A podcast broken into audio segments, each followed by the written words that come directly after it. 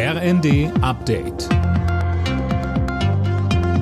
Stündlich neu. Auf den Punkt informiert. Ich bin Mia Hin. Guten Tag.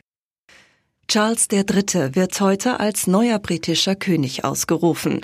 Um 11 Uhr unserer Zeit soll die Zeremonie im St. James Palast in London beginnen. Nachdem die Krone durch den Tod seiner Mutter Elisabeth II. an ihn übergegangen war, hielt Charles gestern seine erste Rede an das britische Volk. Er sagte, Wo immer Sie auch leben mögen, im Vereinigten Königreich oder in anderen Gebieten der Welt, und egal welche Herkunft oder welchen Glauben Sie haben, ich werde mich bemühen, Ihnen mit Loyalität, Respekt, Respekt und Liebe zu dienen, wie ich das bisher auch getan habe in meinem Leben.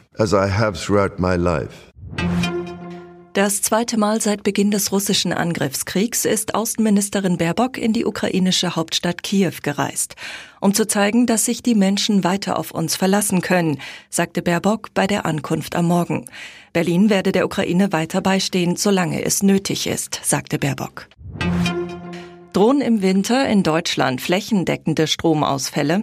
Der Städte- und Gemeindebund warnt in der Welt am Sonntag vor Blackouts wegen der Gaskrise. Anna Löwer. Genau, und dafür könnten nach Ansicht von Verbandschef Landsberg sowohl Hackerangriffe verantwortlich sein, aber auch überlastete Stromnetze. Vor allem, wenn die 650.000 in diesem Jahr verkauften Heizlüfter angeschlossen werden, so Landsberg.